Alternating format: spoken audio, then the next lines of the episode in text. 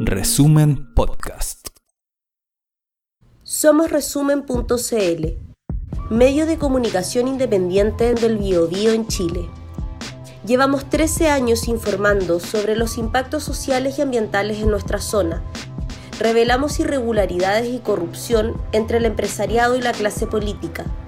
Informamos sobre las problemáticas que afectan a los y las trabajadoras. Denunciamos abusos empresariales y de autoridades que atentan contra los derechos sociales y los derechos humanos. Para mantener vivo este proyecto requerimos de tu aporte te invitamos a visitar resumen.cl y apretar la pestaña Colabora, apretar el botón Donar para fijar un aporte mensual y contribuir a investigar e informar. Visita nuestra web resumen.cl y síguenos en redes sociales.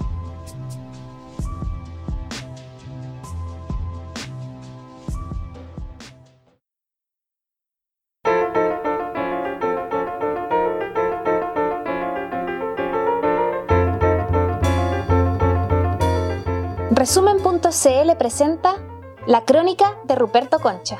El martes pasado, el politólogo estadounidense Tom Hartman publicó un artículo en el sitio web Op-Ed News titulado con la pregunta ¿Se ha fijado usted en que los americanos nos estamos poniendo más y más malvados?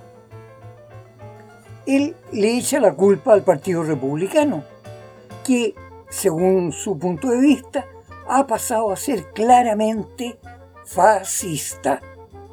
Y cita los ejemplos de asesinos masivos que, también según él, eran militantes republicanos, como Tim McVeigh, que en 1995 dinamitó el edificio federal de Oklahoma matando a 168 personas y dejando malheridas a 680 personas más.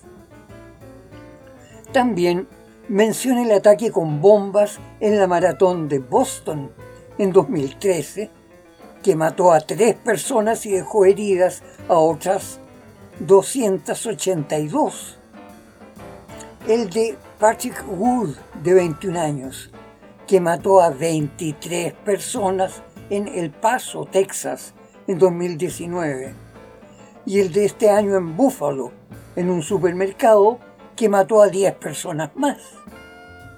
Hartman señala que son crímenes de odio de carácter fascista y racista, de lo que él infiere que son crímenes de los republicanos.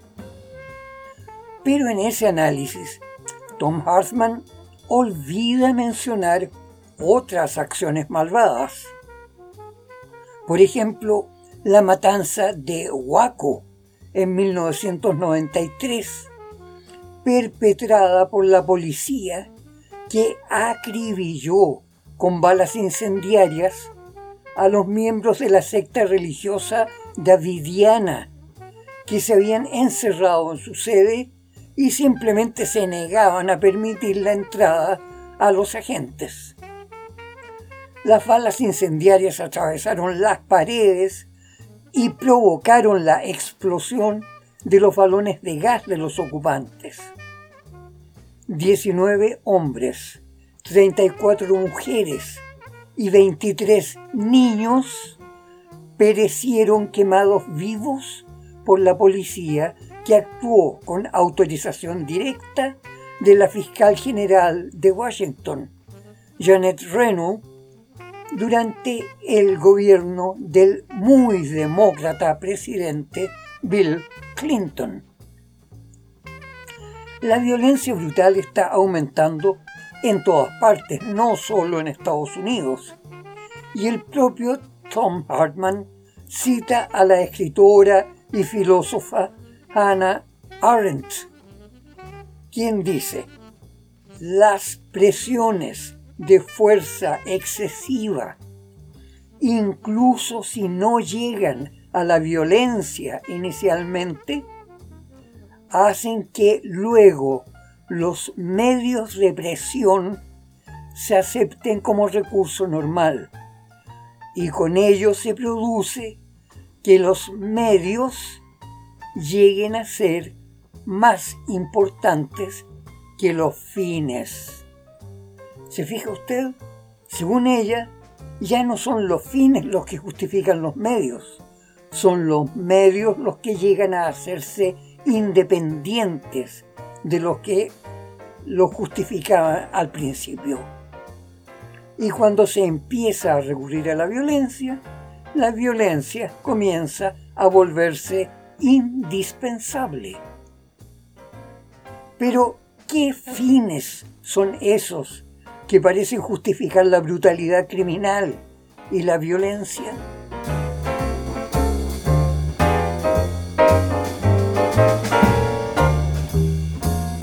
Son las utopías, doctrinas de acción para lograr un resultado tan perfecto supuestamente que llegan a ser equivalentes al bien supremo que hay que alcanzar a toda costa y que ya no debe cambiarse jamás. La palabra utopía fue inventada por el cura y político británico Thomas More o Santo Tomás Moro en 1516, cuando era ministro del rey Enrique VIII de Inglaterra, a partir de dos palabras griegas, ug, que quiere decir no, y topos, que significa lugar. O sea, utopía significaría ningún lugar, un lugar solamente imaginario. La isla utopía de este santo describe una sociedad absolutamente igualitaria, en que toda la gente va vestida exactamente igual, con ropas que solo se diferencian en si son masculinas o femeninas, y en su tamaño según sean para gente grande o para niños. Todos ocupan su tiempo en adorar a Dios y trabajar laboriosamente para el bien de todos. Y fíjese usted, cuando la persona cumple 60 años, recibirá como regalo una botellita de veneno que le permitirá quedarse dormida y morirse durante el sueño. Por supuesto, la persona no tiene la obligación de tomarse el veneno. Puede dejarlo por allí y seguir viviendo como un parásito despreciable a costa del trabajo de los demás. Bueno, a pesar de sus buenas intenciones, esa utopía de Tomás Moro, como usted ve, en nuestra época nos resultaría por completo inaceptable. Pero todos tenemos que aceptar que su intención era mostrarnos el sueño de una sociedad sin conflictos ni abusos, con pan, techo y abrigo para todos. Otras utopías, con uno u otro nombre, han seguido surgiendo en forma de propuestas políticas que aspiran a dar soluciones perfectas y definitivas a las aspiraciones de felicidad de las naciones. Las dos grandes utopías más recientes han sido las llamadas utopías democráticas, como el liberalismo y el socialismo marxista, que han tenido que enfrentarse a las utopías religiosas y raciales. Entre estas últimas ya vimos la atrocidad de la utopía racial de los nazis, orientada a dar la felicidad de los que, según ellos, eran la verdadera raza humana, los arios germánicos, que dominarían y disciplinarían a los subhumanos de las demás razas. Ya vimos el precio que tuvo aquella utopía racista para todo el mundo y en especial para la propia Alemania. Pero realmente pasó al olvido ese racismo ideológico.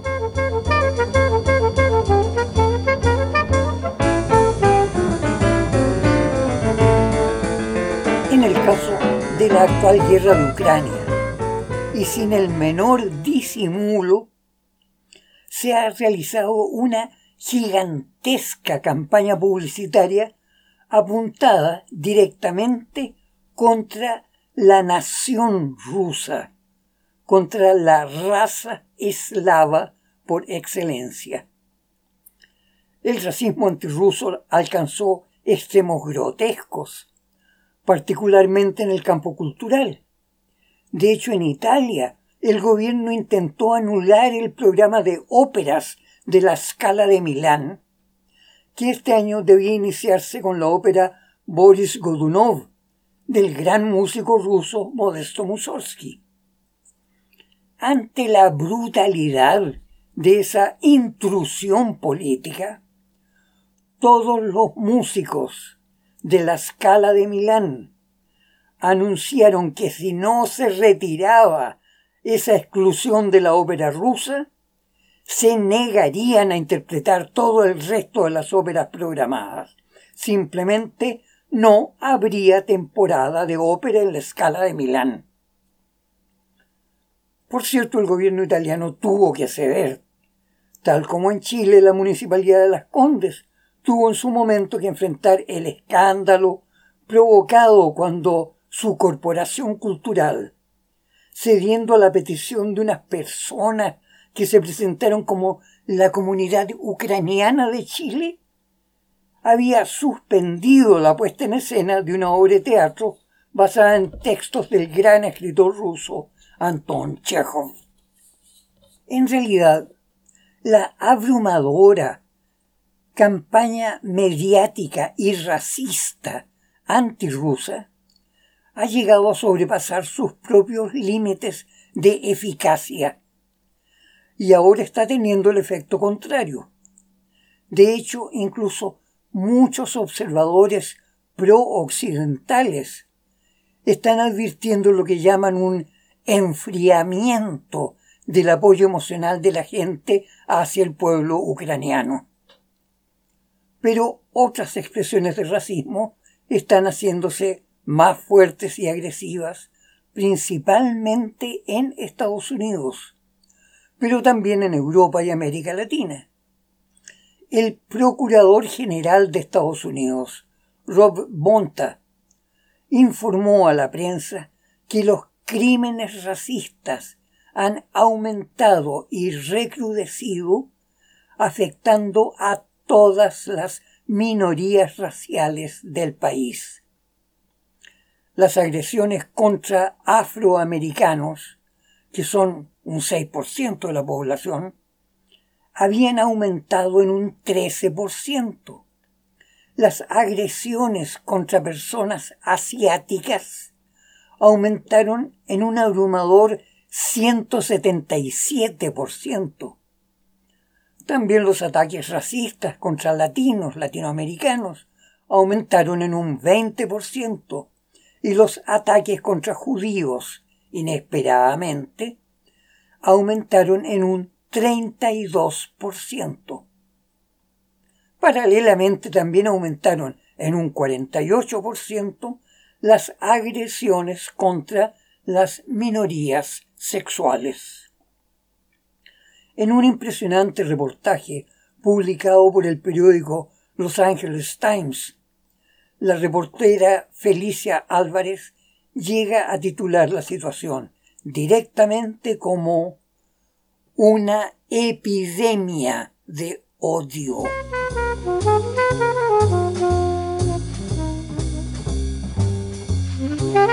En el caso de la guerra de Crimea, se da claramente la descripción de la filósofa Hannah Arendt sobre el proceso en que la aplicación de la fuerza como medio para lograr un fin termina haciendo que el medio se haga más importante que el fin el fin deja de justificar los medios. La guerra ya no busca realmente alcanzar los objetivos que inicialmente la justificaban. O sea, la guerra ya no busca recuperar la paz. Lo único que busca es la victoria. El Papa Francisco se refirió a la locura publicitaria con que Occidente trata de manipular la opinión pública mundial contra Rusia, comparando el conflicto con el cuento de la caperucita roja y el lobo feroz. La caperucita Zelensky es la buena e insolente y debe enfrentarse con el lobo feroz, que es el malvado Vladimir Putin. Pues bien, en estos momentos, la caperucita Zelensky aparece exigiendo que los países de la OTAN prácticamente dupliquen sus aportes en armamento y pertrechos de guerra, que de hecho ya han superado los 100 mil millones de dólares. Según varios analistas militares del propio campo de la OTAN, consideran que los países europeos ya no pueden realizar nuevos aportes, tan sobre todo tan mayores.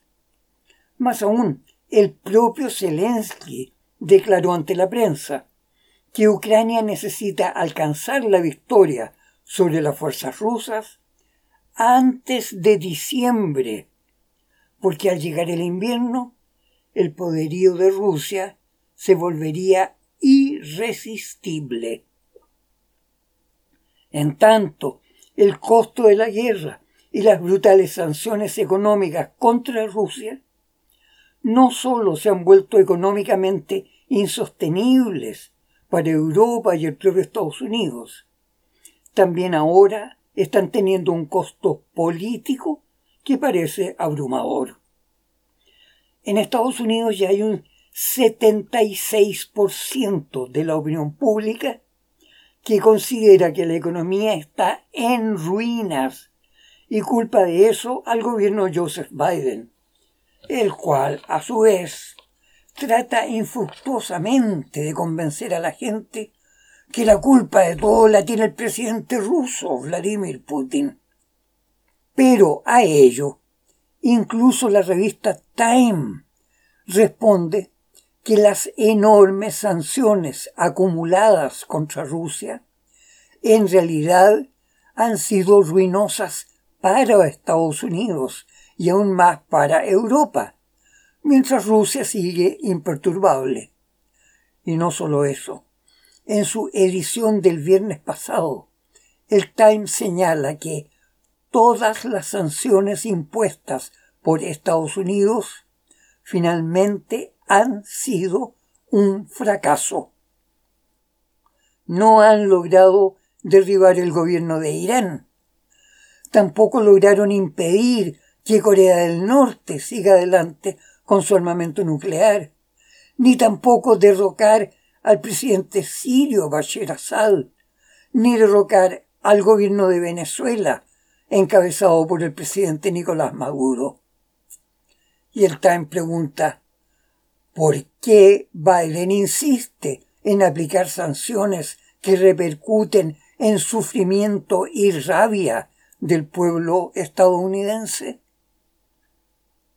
Así, en estos momentos, Estados Unidos aparece sujeto a un gobierno sin rumbo en el que ya se duda que el presidente Joseph Biden se atreva a presentarse a la reelección. Y se prevé ya que en las elecciones parlamentarias de noviembre el Partido Demócrata perderá su mayoría en ambas cámaras del Congreso.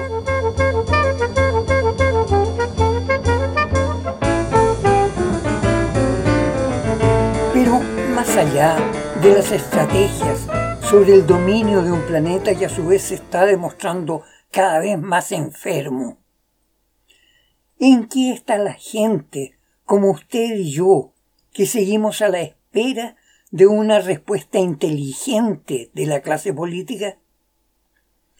A nivel mundial, el dólar está desvalorizándose por una inflación imparable. Pero aquí en Chile, ese dólar desvalorizado está subiendo de precio, superando los 940 pesos por dólar, mientras que el cobre, en cambio, manejado en el mercado de Londres, ha caído a un precio mísero de 3 dólares con 74 centavos la libra de metal refinado, cuando había llegado a valer 6 dólares la libra. Tendremos que tomar el gusto a la crisis generada por el derrumbe de la economía occidental. Tendremos quizás que recordar el arte de ser pobres sin caer en la miseria social y moral. Una noticia del pasado martes 28 de junio ha pasado casi desapercibida para la mayoría de los grandes medios de comunicación de nuestro país. Un incendio que estalló esa mañana al interior de una modesta casa de la población La Legua. El fuego se produjo únicamente en una habitación, quizás iniciado por el volcamiento de una estufita de parafina.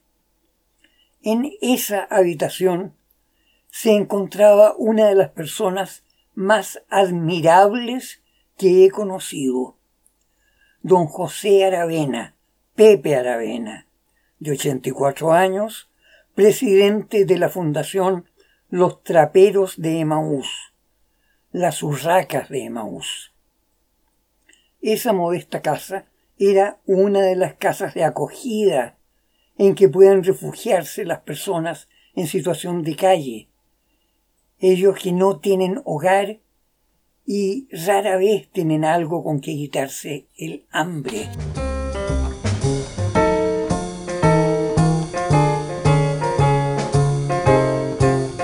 A sus 84 años, incluso tras haber perdido una de sus piernas, Pepe Aravena se mantenía lúcido y activo delegando con inteligente prudencia las funciones necesarias para que las urracas de Maús pudieran seguir prestando ayuda y socorro material y orientación y ayuda a la gente más abandonada de nuestra sociedad.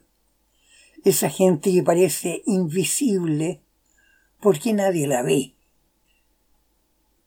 Obteniendo a duras penas financiamiento mediante sus talleres artesanales de reparación y arreglo de cosas que todavía están buenas, pero que la gente de buena situación simplemente desecha. Las urracas logran dar trabajo, socorro e incluso información práctica a los más pobres. El origen de las urracas se remonta a 1957, cuando un grupo de familias sumidas en la miseria se tomaron unos terrenos en el Sanjón de la Aguada de Santiago y comenzaron a armar precariamente unas viviendas usando restos de palos, latas y cartones en meses de un invierno especialmente helado y lluvioso. Habían aparecido las llamadas Poblaciones Callampa. Muchachos de la Federación de Estudiantes de la Universidad de Chile, mayoritariamente comunistas, se unieron con otro grupo de estudiantes de la Universidad Católica, mayoritariamente jóvenes inspirados por la doctrina social de la Iglesia, la llamada teología de la liberación, donde cobró vida y forma la antigua democracia cristiana, un partido claramente con la idea de lograr una revolución social intensa pero pacífica.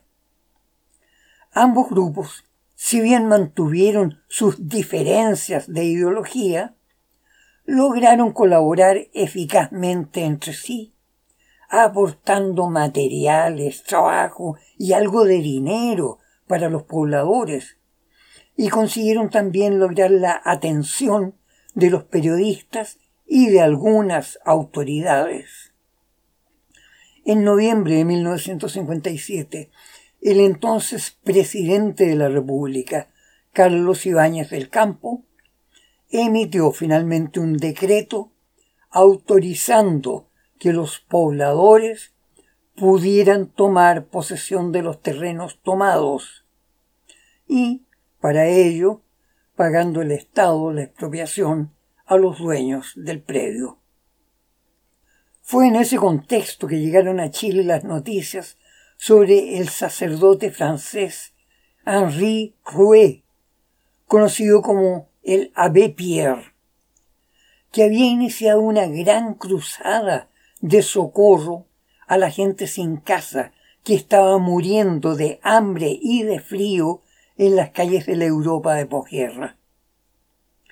La cruzada de caridad de la Pierre inició una industria de hábil reparación de objetos que la gente desechaba y que luego ellos ponían en venta a bajo precio, obteniendo una modesta ganancia por, para la acción de caridad. El Abbé Pierre bautizó a su industria como los traperos de Emaús, aludiendo al relato evangélico del jardín de amistad que había cerca de Jerusalén, en donde Jesús se presentó sonriendo tres días después de su resurrección, antes de regresar definitivamente al cielo. Bueno, ese fue el modelo que asumieron aquellos estudiantes chilenos que acudían a socorrer a los desamparados en el San de la Guada. Y lograron levantar la población de la Victoria como el inicio de una de revolución. Una suerte de revolución hecha a fuerza de alegre solidaridad juvenil. Una revolución que sabía cantar y sabía pensar y tomar decisiones con inteligente sencillez.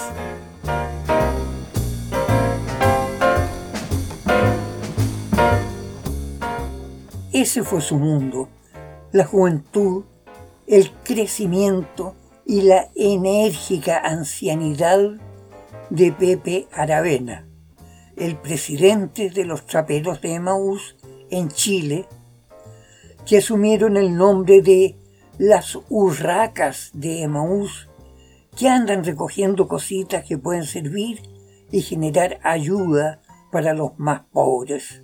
Las urracas, usted sabe, usadas como símbolo del simple y risueño lema amor y buen humor. No me cabe duda de que el recuerdo de Pepe Aravena seguirá revoloteando en las urracas, dándoles un empujoncito emocional para que sigan haciendo lo que es necesario hacer, como alternativa real y sana a la violencia brutal y al odio racista disfrazado de utopías supuestamente mejores que la sencilla paz laboriosa y amistosa. Hasta la próxima gente amiga, cuídense, hay peligro. Y ninguno de nosotros está de más. Siempre habrá algo que uno podrá aportar con amor y buen humor.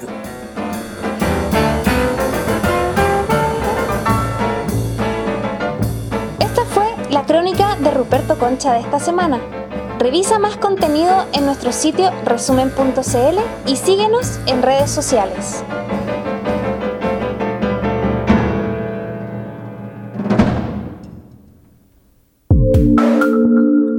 Resumen Podcast.